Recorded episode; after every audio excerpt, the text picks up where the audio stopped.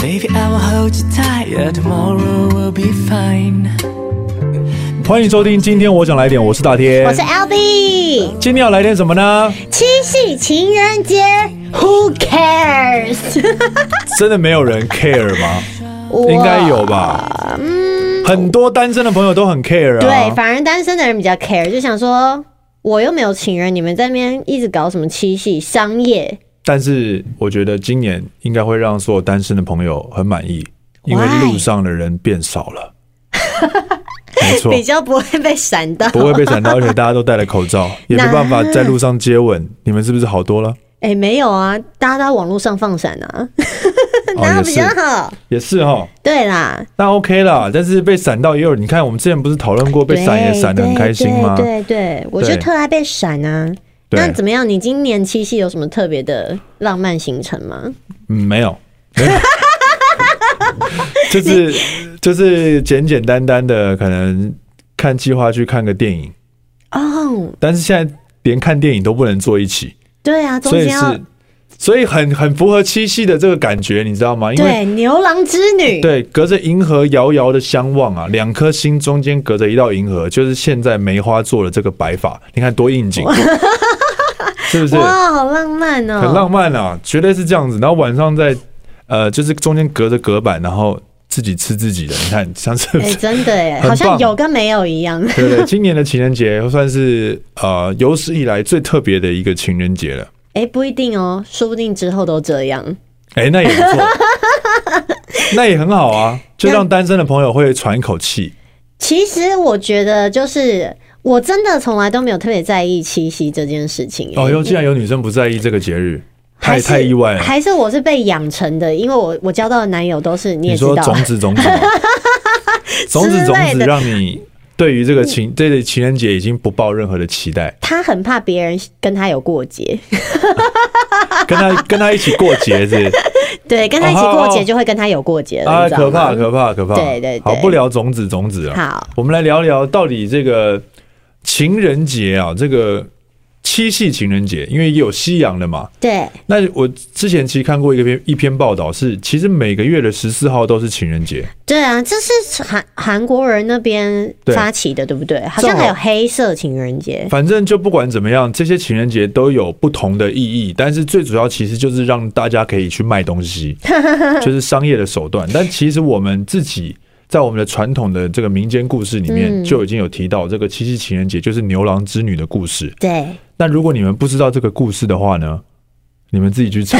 好，没有哎、没有啊我以为你要告诉我，因为其实我不太 知道。好，这个呢，就是当当年呢、牛郎他就是顾名思义叫牛郎是为什么？因为他就是一个男的，然后他旁边有一只养牛有一只老黄牛，哦然后他每他就是跟这个老黄牛相依为命。 ，OK，然后有一天呢，这个老黄牛突然间开口说话了，原来这只老黄牛它是一只牛神仙，哇牛神仙跟他讲说，在不远处有一群仙女下来洗澡，你只要把其中一个仙女的衣服拿走，那个女那个仙女就会爱上你。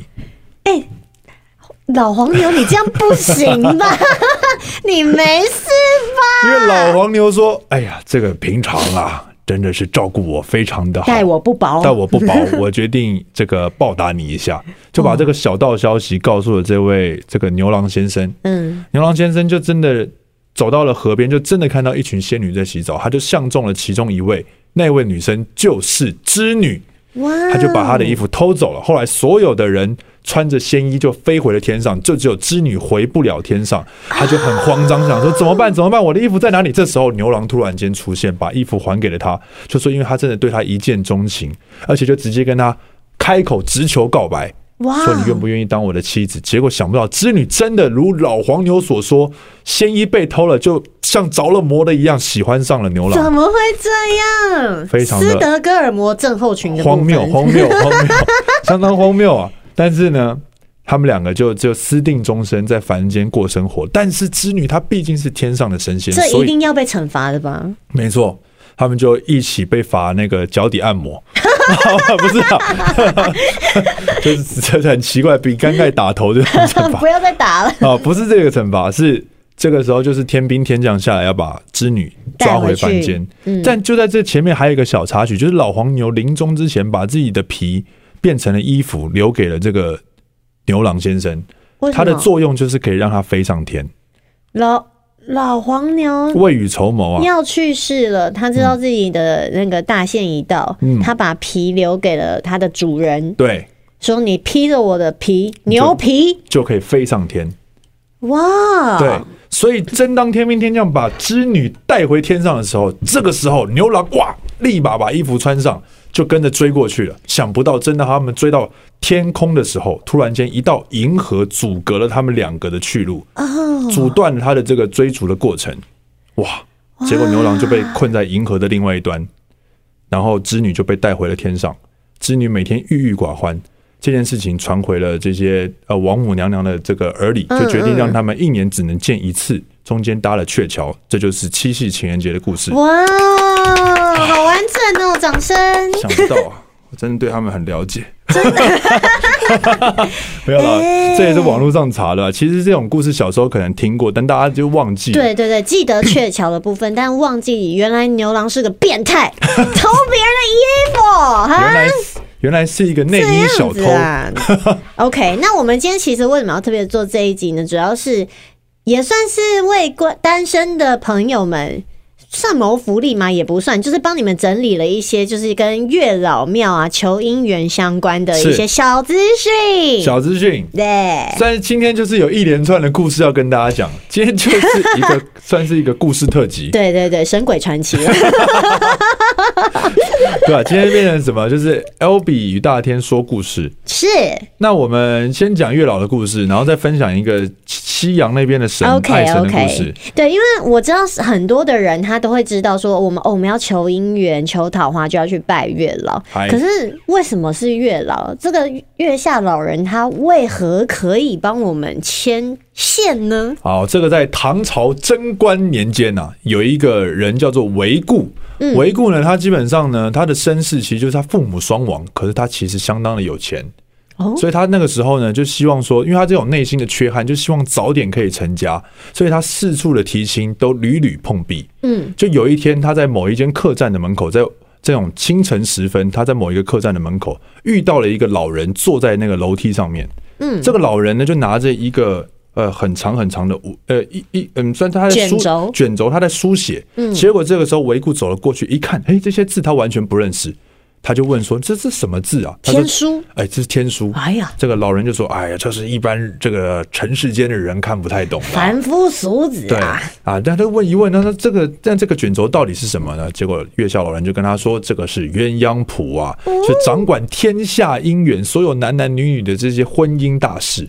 哇！一听维固相当的开心啊，就想要问一下他自己的姻缘究竟在何处。嗯于是呢，月下老人就毫不客气的跟他回答说：“你的这个未来的另一半现在才三岁哈， 啊，爷孙恋了 吗？啊已经对对对 三岁差太多了吧？啊，才三岁啊！你要等到 OK 成年之后才能把他娶回家，但他就很好奇啊，那还要等这么久？那这个人到底长什么样子？他能不能见上一 面呢？该不会又是一些歪七扭八的故事？ 啊，的确也挺歪的啊。以前的故事呢，呃，逻辑性欠缺，都有点吓人。啊对。然后他就，然后这个老人呢，就带着他到了某一个城东的一个卖，就是卖那种。呃市民间场用吗市场有可能卖菜吧，嗯卖菜的一个老妇人就背就手上抱着一个小孩，那个老妇人长得非常非常的丑，然后那个小孩呢，其实也是就是因为可能很贫穷吧，嗯，然后就脸上看起来就脏脏脏的脏的，他一看就非常非常的生气，他就不管那个老人，他就走了，他就觉得老人在忽悠他， 非常的生气啊，所以他就因为他很有钱嘛，所以他就雇了一个杀手，嗯想要去呃把他解决掉。把谁把那个小女孩吗？对，想要把那小女孩解决掉，但是其实是那个杀手会错意，他其实只是希望他可以把他们赶走而已。哦，，对，让他让他去滚多远，你就离开这个，有这个多远走多远。离开他的国家， OK 嗯到别的地方去，不想要再看到这个人了。结果杀手会错意，以为是要去杀啊他，结果就在那个小女孩的眉心这边划了一刀。没有成，没有也没有杀成功。 OK 回来禀报了这件事情之后，那个男的其实是当下其实是有点内疚的，嗯因为他其实一本意并不是真的要伤害那、嗯那两个人，但结果经过了很多年之后，这个维固呢，他又呃升官发财了，嗯，然后在辗转之下呢，就有一个呃上上级看中了他，嗯决定把自己的女儿许配给他。嗯，然后就哎、这他也就是很开心，因为他终于现在就是遇到了爱那个情事业两得意了嘛，对，终于就娶到这个人了。但他就发现这个这个老婆有一点怪怪的，为什么？就是有一些什么隐疾不想跟别人讲，他的额头这边好像就是有时候时不时会遮遮掩掩，然后不让他 碰。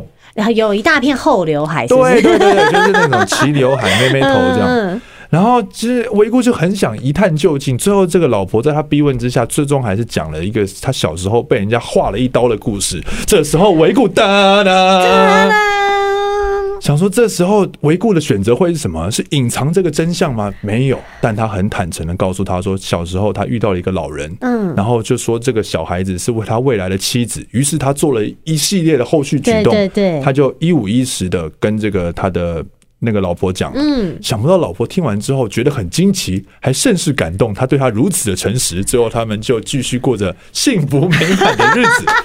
哎、我要是那个妻子，我会有一点觉得，嗯，哎、你你就是因为我妈妈长得丑，然后你就要派人来把我杀掉？ 哦，其实那个人是他的奶妈啦。哦，是奶妈、哦，对不是亲生妈妈，不是亲生妈妈哦，对，因为你刚刚说是一个官的女儿，他把女儿许配给他。对，然后其实他也是就是帮忙照顾这个小孩这样子 OK 对，哇他是他的侄女之类的，那个侄女之类的，那啊、不是女儿，对对对，是侄女所以呢，就是因为这个故事，后来月下老人就被广为流传了嘛，因为他是对真的在点鸳鸯谱，不是乱点的。嗨嗨嗨，所以大家就会觉得说，那我要求姻缘，我要有正缘，就要去拜这个月老没错，哦。然后月老就会给你一个红线，相传被他的红线系上脚踝的两个人，即使飞到天涯海角，最后会因为这个红线一拉，他们两个又会回到原点。求多玛得，你说系上脚踝吗？嗨嗨，那我们红线是不是都戴错了？大家都戴手上啊，大家都带错喽，戴脚上吗？是挂在脚上，因为你要用脚走嘛，你不可能用手爬吧。啊，千山万水都找到你那种感觉，没错但是他左脚还右脚有分吗哎、这个我就不知道了，你可能要去哦问月老。 ？OK OK，而且我发月老还有一个小秘密，哎、就是大家都知道孟婆吧？哦孟婆汤那个孟婆，知道是不是？据说她跟月老其实是一对啊？哦，他们两个的确是一对哦，这个是很惊奇的发现。对，为什么嘞？为什么嘞？好，我来们来我们来看一下为什么。 好，他们呢，据说很久以前是一男一女被玉帝选为一个是呃准天神，一个哪是有准冥神，嗯，对，是吧？对，哦，然后 他们即将成为神仙，但他们成为神仙之前，两个年轻人却先相爱了。哎、等一下，我觉得玉皇大帝，你会不会， 你为会不什会么管很神多不能谈恋爱嘞？Why？感觉天神们很容易恼怒哈，对啊哦他们，又不太生气了。 他们不，他们好像很可能古代都要求这种门当户对，所以故事都写成这样， OK，好会不，会会不会都是这种啊他类们很型？门当户对，一个天神，一个冥神啊，冥王的冥府的那个冥神。还是他们就是不能谈恋爱我？觉得天界的规定好像有一点就是，哎、不人道，但他们本来就不是人。所以他们认为他们违背了这个命令啊，因此对这些这个这个是爱情是不被天上所允许的，所以他们就两个人受到了重罚，让准天神不管走到哪里，他的荆棘都会刺破他的双脚。嗯，而那位女子的名神呢，被惩罚会变得很丑陋，如嗯老妇一堪的丑陋。哎、这样子还说老妇很丑，哎，这样怎么行呢？对啊，老傅也有漂亮的吧？ 准天神跟准冥神都非常在意、珍惜自己的容貌，所以打破了人间的镜子，为了要哎、什么打破了所有人间镜子，因为这样就看不到自己的丑陋的脸了。哦嗯，为了要让他们能够就是在一起在一起，所以准天神到了阴间的忘川水，因为水中生活就可以避免哦，啊哦，因为他就不会刺破脚了。原来是这样。可是水中的倒影会让他看到自己的脸，哎呀，他不允许自己这样丑陋的样子跟那个天神在一起，所以他就一直逃，一直逃，然后天神就是要一直要去追他，嗯，对，然后脚下的荆棘又刺的，就是流了到处都是血，哎、 这故事好可怜，对啊，为什么要这样啦？所以他们其实就真的是原本是一对，然后但他们的最后是故事的结尾，其实两个人是是好的吗？嗯，你知道那个他脚下的鲜血居然开出了一朵一朵的红花、哎。哇哦！然后那个准天神他后来就是回，只能回到了天上嘛，他就开始四处的，就是月老开始四处的为人类哦，签这个姻缘，是就成为了月老。这样，原本他是准天神，后来成为了月老。哦然后这这个冥神呢，准冥神他就是继续的回到了他的呃忘川的河边。制作孟婆汤，哇，成为了孟婆，因为他要让就是说来这里的人可以忘掉你尘前世一世，间的对对对，哇，忘记那些恩怨，就可以重新找回自己的爱人。原来是我怎这么有点样，想哭，很难过哎。 很凄美所以他们耶。最后其实是没有办法在一起的，他就不对追了。一个在天上，一个在地上呢，也不是在地上，在地下，嗯就是各司其职的，为了心中还惦记着那个爱人去做嗯接下来要做的人生的事情。这故事其实就是表达出了一个爱情的遗憾，但两个人用他们的遗憾呢，各自成全了呃人世间的这些爱恨情仇。一个让你忘掉就是所有的恩怨，另外一个是帮你重新牵起这个缘分。哇，哇，好感人哦，月老。他们很棒。对，很妙。对哦 OK，那你以刚德报怨，你刚刚嗯讲很的棒是，就是我们这次比较应景，就是台湾会去拜月老月老这件事情。那其实呢，在世界各地呢，也有非常多哎求姻缘的这种嗯传说啦。 ，OK，对比方说呢，像在意大利，因为我们都知道那个罗密欧与朱丽叶的故事莎士嘛。比亚对，虽然他们的爱情是有一点点不被祝福的，对，然后而且他们其实这故事是虚构的，也不嗯是神职嘛。对但是呢，对于意大利人还有世界各地的旅客来说呢，是呃，朱丽叶她是具有一个就是。爱神一般，充满勇气去追逐自己心中所爱的这样的一个力哦量。所以呢，其实相传只要去意大利，有到这个维诺诺纳纳的朱丽叶之家呢，只要去抚摸朱丽叶铜像的右胸，就可以为你带来好运。竟然是摸一个这么特别的地方，对，为什么是右胸呢？不 知道，但是可以为你带来美好的爱情。 所以呃。就是现在，希望所有的旅客，如果现在接下来真的解封，你要去摸它的话呢，是要小心一点，因为听说快被摸 坏。对，这大右家边因为因为一直摸摸摸会脱落，你知道吗？颜色可能有点不一样，还对有对大对小也不太一样。所以希望大家可以珍惜这个摸这个朱丽叶来带来祝福，但是你要好好的使用它，好不好？对，那像在泰国呢，也有爱神。嗯因为像我们平常泰国可能比较知道的是象神啊，或者是四面佛。是的，对，然后这爱神呢，它叫帕都里穆拉迪。 帕蒂里穆拉图爱神，对，它其实是三尊天神的合体，哎 有梵天神啊、毗湿奴神，还有湿婆神。 OK 那这三个神他们是负责不同的功能，这样子创造世界、保护世界，还有破坏世界。哇，对，所以这个爱神他就同时拥有这三个天神的力量。除了呢，可以为你带来魅力、财富、地位，还可以帮助我们可以找到好的姻缘。太棒了！到日本你们就可以去看去拜这个爱染明王，嗯嗯，对，他也是其实就是日本的日本的佛教延伸出来的一个爱神的角色。那他跟台湾的月老一样，就是负责掌管所谓的婚姻之事、男男女女的情爱，所以去拜他呢，据说就可以得到好良缘哦。对，所以呢，其实我会觉得啦，人跟人之间哦，都还是非常期待你能够遇到一个嗯对，真爱吗？是的，就是呃一个生活中的寄托。对，一个嗯默契十足的伴侣。对，但当你找不到这些伴侣的时候呢，你看世界各地没有，基本上每个地方都有自己各自的爱神的传说。对，所以爱情对人类来说是多么重要啊！哎呀，所以还是很多人 care 的嘛。 对，不那你嗯你来说说看好了，因为我刚刚前面说我不在乎七夕嘛，好像你是挺重视的哦。我以前拜月老的经验，我好像拜过三次吧。我真啊的、我在台北的那个霞海城隍庙拜过一次。嗯，那一次我是跟黄豪平还有嗨咖三个人一起去拜，而且啊是我们是临临时动议哦。三个人其实相当的不熟，在那个时候，嗯但三个男子都是单身，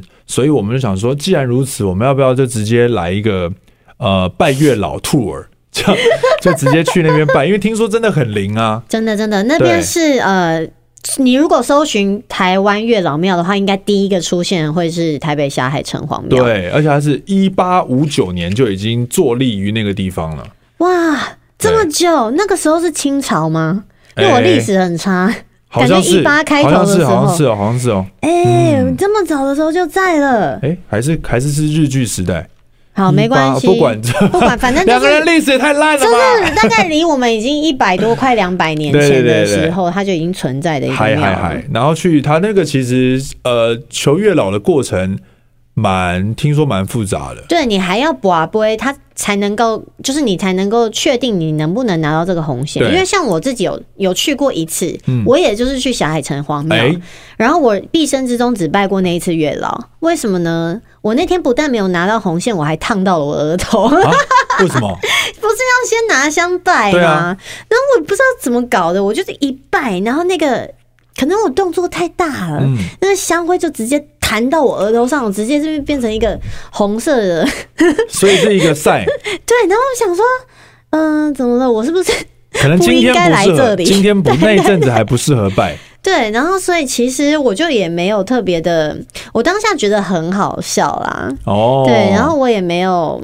因为可能听他说提醒你嘛，对，听说拜月老，你好像要讲的很清楚，就嗨是你想要有遇到什么样特质的人啊，嗯等等等。很多人会把自己的条件写在那个纸上面，然后一个一个去念，念很久这样子。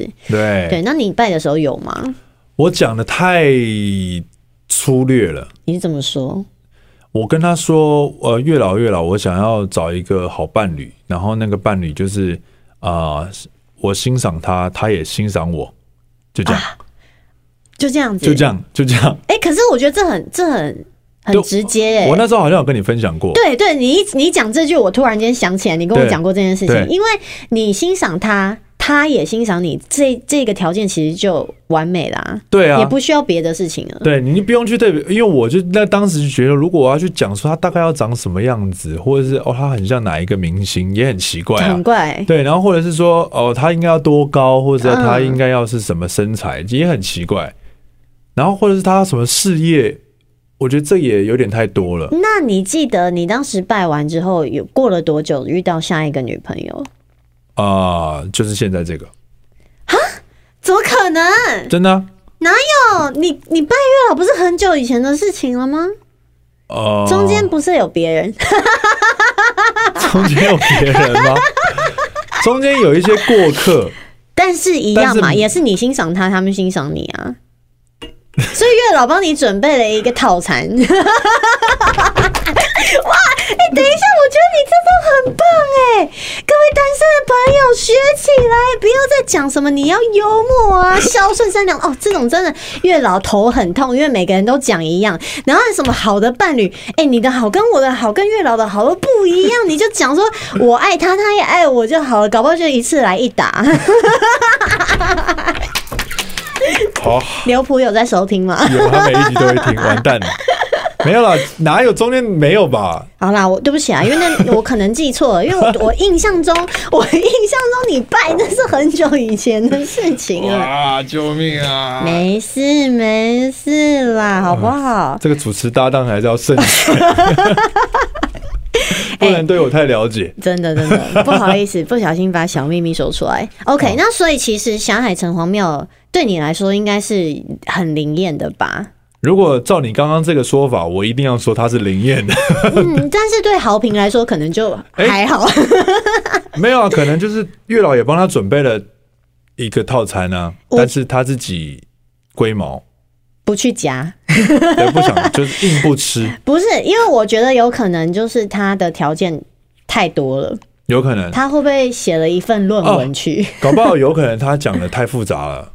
但是你们那天都有求到红线的吗？我们好像三个， 我们好像我们三个人其实好像没有真的把红线求到、欸，哦，真的、哦，因为真的那个拜的那个过程太繁琐了。对，但是其实我们就是觉得，好，反正心诚则灵，我们就是把我们该讲的讲一讲，然后就静候佳音这样。你不是偷了一条红线回来？ 我是用偷的吗？没有经过月老的同意， 直接去拿。哎呀， 难怪来了这么多奇怪的。 哎、等一下，说不定其实那红线真的是你有拜就可以拿，因为我真的是我大概是十年前去的， OK，所以我也那个记忆有点薄弱了。但是除了霞海城隍庙，还是有非常多啊，比方说，哇，哦，舒龙山淇，寺对，对，他居然是去拜龙山寺、哎，龙山寺那个庙很大，那一尊，那一呃不是那一那一座很大，龙山寺有月老，我去过这么多次，我真的不知道、哎。 你还是去龙山寺只看到游民。你不要这样，我有在拜的，哦对。对对对对哦，对，因为那个就是我们通常台湾的大庙里面，它如果不是专门说是月老庙的话，会有很多很多不同的神明一起在里面。嗯，所以听说龙山寺的月老呢，网友是击推为第一名、哎，对他们说，就是总共如果想求姻缘，必须从正殿依序参拜七个炉，嗯嗯，才能够去找月老。哇哦，对，然后他们说这个是榜首哦，撮合无数正缘，而且是正缘哦，哇哦，所以是传闻舒淇拜完之后就立刻闪婚了。堪称全台最强的姻缘庙，哎，离我们这么近，我现在才知道，大推特推，好哟，好，现在哦 OK 现在疫情也降温了，对对对，可以去拜了。就是口罩戴好就好，然后还嗨有嗨像嗨比如说文山的台北文山的那个指南宫，哦，这个我更离我更近哎，这也离我更已经有近了，。我有了我有了，对你不要乱去 哦，因为呢，听说它不是只有帮你签姻缘， 还它会干嘛还会帮你斩姻缘。啊，如果你是情侣一起去的话，很多人一去就分手了。哇，好 险！哦呦，吓死人了。对，因为呢，它其实主要呢里面奉侍奉的是吕洞宾。嗯，对，那当时呢，是因为传相传啦，吕洞宾追求何仙姑追不到，所以对前来出双入对的情侣呢，就觉得，哼，我看你们不爽，我要把你们拆散。啊，吕洞宾有追过何仙姑，对啊，这会不会对他来说是个毁谤？为什么？我不知道，我不知道，因为我不没有听过这个故事啊。可能就是反正故事大家听听就好了嘛，神仙也被造谣了， 神仙习惯了 啦。而且呢，因为我觉得啦，通常情侣去分手，也还有一个一个可能性，你们真的不适合，哎，就也许这个人他并不是你的正缘，所以然后他就吕帮你他就顺帮你势斩斩掉断，了，对，斩掉你的烂桃花断。开魂结。没错，然后其实台北的庙蛮多的，还有一个是金山月老庙，对然后大家可以再去查一下。但是我们今天最主要还有一个庙是比较特别的，因为现在已经是开放，就是多元成家了。哦，对对对对对对，其实呢，因为还蛮多同志朋友说，你们异性恋者都去拜月老。都很有效，可是我们去拜就是找不到啊，嗯就想说月老是不是好像只有负责管那个鸳鸯的部分？是的，对，然后所以呢，其实有蛮多同志会去拜一个叫做兔儿庙的，兔儿庙是什么？呃，因为它这也是兔有子耳朵庙。兔子不是它不是耳朵，它是儿，哦哦，兔儿，对对对，就一是个兔儿，兔儿，兔儿小不是兔小子，兔也也有儿人说兔子庙啦。小兔儿。对对对，那它是怎么来的呢？是因为呢，相传啦，清朝的时候呢，有一位叫做胡天宝的人， 嗯，那他就是被一个嗯天菜小官煞到了， 爱上 了，爱上了，然后他就会一直盯着他看，就是在心里面意淫他。哎呀，对，就他，你就是被他魂牵梦萦，你知道吗？他就是会一见钟情啦。对，看得你浑身不自在。然后那个天才小官有一天他就受不了，就就是你为啥一直看我？对他你瞅啥了他？不舒服了，他觉得自己有点被侵犯了这样子。然后那个人就是呃，也老老实实的说出来说啊，就大人啊，我被您的美貌给吸引了。啊，直接告白了。魂牵梦萦那结果结果呢？大人完全不领情，因为他是异性恋者，而且他他还有一点恐同症。啊，所以他当下，因为那个时候他感觉到不舒服的时候，他是拷严刑拷打他，哎他呦才这样子把自己的心意说出来。因为在那个时代的话，这这这个心意其实是更难对，光比较明磊落的表达。比大家普遍比较还没办法那么开放啊。对，所以呢，后来那那位天才小官呢，他就是知道了之后，就是不小心震怒，把他给打死了。所以这个人最后胡天宝他就死就了。他示爱之后，反而让他的生命结束了，对他哇有有一说是他被判死刑啊，然后有一说他就是在那当个场被打死。对对对，然后后来他到了阴间呢，阎王知道这件事情之后，我觉得阎王其实是在神里面，很开明，对他好像比较人性化一点哎、哦他就觉得这故事有点感人，他就封他为这个兔儿神， OK，专门守护呢我们所有的同性恋的朋友。哇，啊对，所以其实非常多同志朋友呢会去拜兔儿神。那像台北呢，永和那边就有一座蛮有 OK 名的。好，嗯今天呢，我们就是把这个，如果现在你还单身的话，那其实台湾的是这个各个地方都有很多不同的庙宇，那里面都有这个侍奉的这个月下老人，对，那大家可以可以去网络上稍微查一下。那我们就是提供了台北的朋友，那其实台南据说也有四大月老庙是非常灵验，大家就去搜寻台南四对大月老庙就可以因了。为这些资料呢，其实网络上超多，台中、彰化、云林、高雄啊都有，嗨，就是大家都需要谈恋爱。 所以呢， 不管怎么样，呃，能不能在今年就是脱离单身嗯啊、我觉得大家呢去求一下月老，拜一下，心诚则灵，也会让自己的心灵有一种释放。你就觉得对至少你有把这个讯息向宇宙许愿了。对你有宣示出来，对但这边对有一些小小的 paper 要提供给大家。好比方说什么时候是拜月老的最佳时机呢？哦，还有最佳时机啊，有这边就有讲说，最佳时刻就是比如说西洋情人节二月十四号，或是农历的七月七号。